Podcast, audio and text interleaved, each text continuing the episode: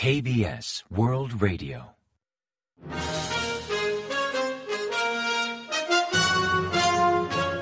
Informativo de KBS World Radio. Bienvenidos un día más al informativo de KBS World Radio. Les habla Javier Castañeda y tras el saludo les avanzamos los principales titulares del día 2 de febrero.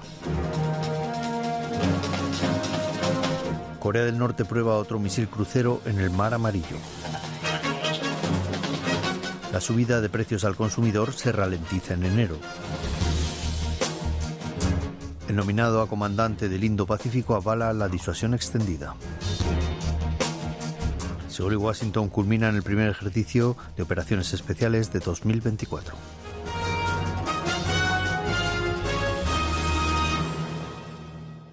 Y tras el avance de titulares les ofrecemos las noticias. Según confirmó el Estado Mayor Conjunto de Corea del Sur, Corea del Norte lanzó varios misiles crucero hacia el Mar Amarillo sobre las 11 de la mañana del viernes 2.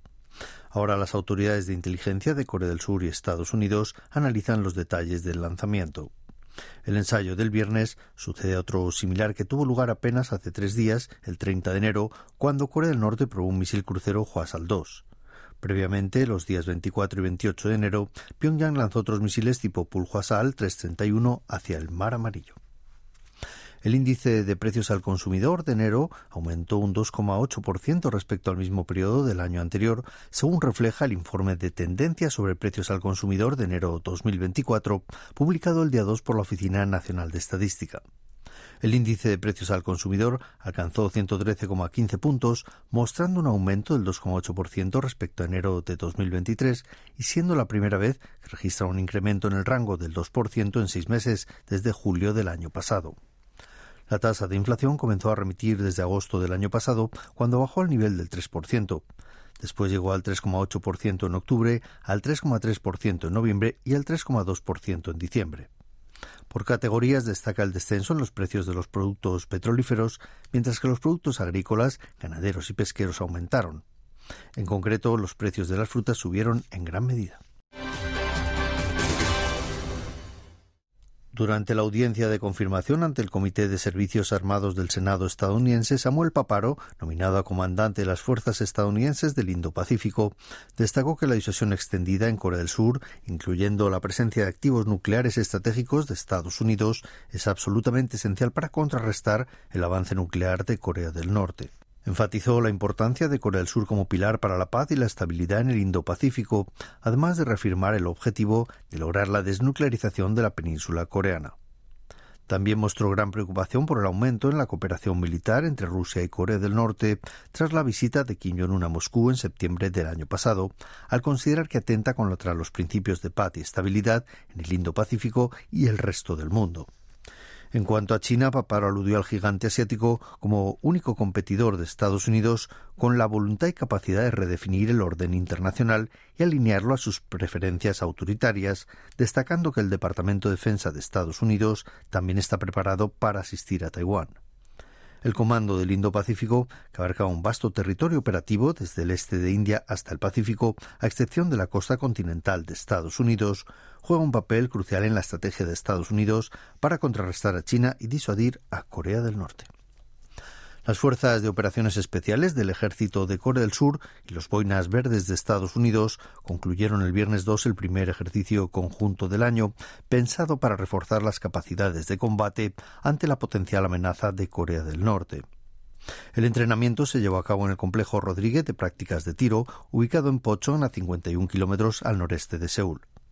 Las maniobras comenzaron el viernes 26 y contaron con la participación del Batallón Estrella del Norte del Comando Bélico Especial del Ejército Surcoreano y del primer grupo de Fuerzas Especiales de Estados Unidos.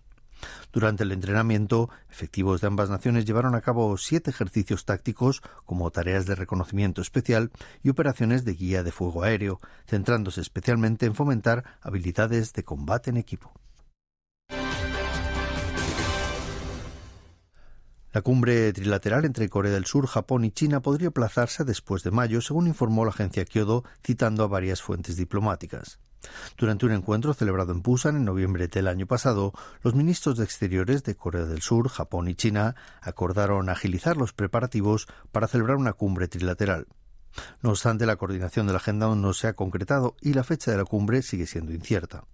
Según afirman, China podría estar evaluando la situación política interna de Corea del Sur, principalmente las elecciones legislativas de abril, así como la escasa popularidad del gabinete del primer ministro japonés Fumio Kishida, factores que aparentemente influyen en el aplazamiento de la cumbre. Una fuente diplomática explicó que China está valorando si el presidente Yoon Suk-yeol y el primer ministro japonés Fumio Kishida mantendrán una base de poder político estable y por el momento no se ha pronunciado ni hay avances en cuanto a la cumbre trilateral. En un esfuerzo por facilitar el reencuentro de las familias separadas por la división de la península coreana, el Congreso de Estados Unidos ha presentado una propuesta de ley bipartidista en la Cámara de Representantes. Dicho proyecto de ley recomienda al Departamento de Estado de Estados Unidos crear y mantener un registro sobre ciudadanos estadounidenses de ascendencia coreana con familiares en Corea del Norte. La iniciativa fue presentada conjuntamente por la congresista demócrata Jennifer Wexton y la congresista republicana de origen coreano Michelle Park Steele.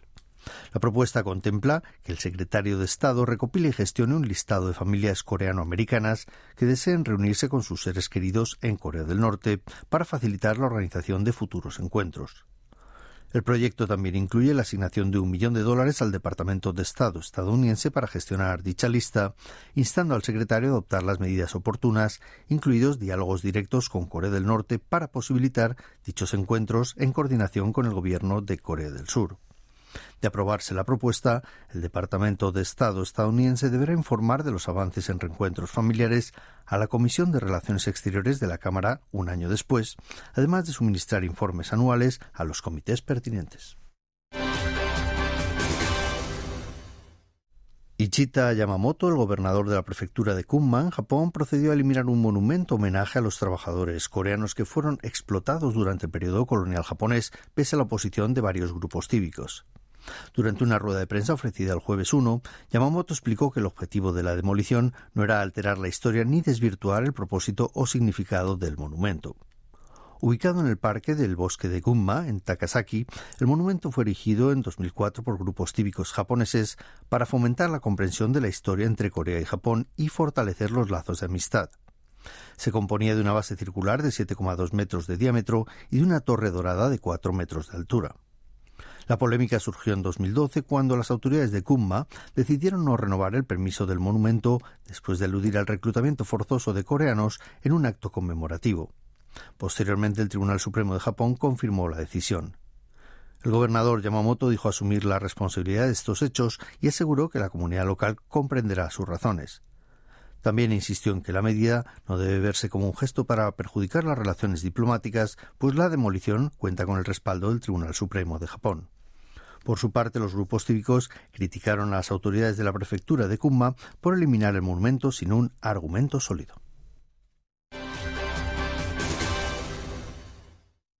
La frecuencia de vuelos entre Corea del Sur e Indonesia aumentará notablemente, pasando de 23 a 51 trayectos semanales, además de ofrecer nuevas rutas.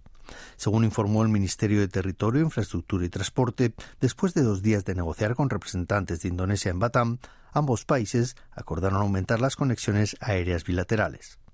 Como resultado de las negociaciones que comenzaron el 31 de enero, seis aeropuertos regionales de ambos países suprimirán las restricciones, resultando en un aumento de 28 vuelos semanales en total. Las nuevas rutas directas internacionales incluyen siete vuelos semanales desde aeropuertos regionales coreanos, excluyendo el aeropuerto de Incheon, hacia Bali y Yakarta, así como siete vuelos semanales para conectar Incheon con Batán y Manado. Por otra parte, la ruta hacia Bali, muy demandada en temporada alta, ofrecerá operaciones ilimitadas mediante acuerdos de código compartido entre las aerolíneas designadas por ambos países, ampliando las opciones para los consumidores. Y ahora pasamos a ofrecerles el pronóstico del tiempo. Para el sábado 3 se espera un día mayormente nublado, con posibilidad de lluvias esporádicas en Kangwon, en Cholla, en Gyeongsang del Sur y también en la isla de Jeju. El mercurio oscilará entre menos 4 y 5 grados centígrados de mínima en la mañana y entre 3 y 11 grados centígrados de máxima por la tarde. La calidad del aire será bueno regular en casi todo el país, salvo en Chunchon del sur y también en Cholla del norte, donde predominará el smog. Y a continuación comentamos los resultados del parqué. El índice general de la bolsa surcoreana, el Kospi, subió un 2,87% el viernes 2 respecto al jueves, hasta cerrar la jornada en 2.615,31 puntos, gracias al impulso de los buenos resultados de las grandes tecnológicas de Estados Unidos. En tanto, el COSDAC, el parque automatizado, logró un ascenso del 2,01% hasta culminar en 814,77 unidades. Y en el mercado de divisas, la moneda estadounidense se depreció hasta cotizar 1.322,6 wones por dólar, 9,2 unidades menos que el día anterior al cierre de operaciones.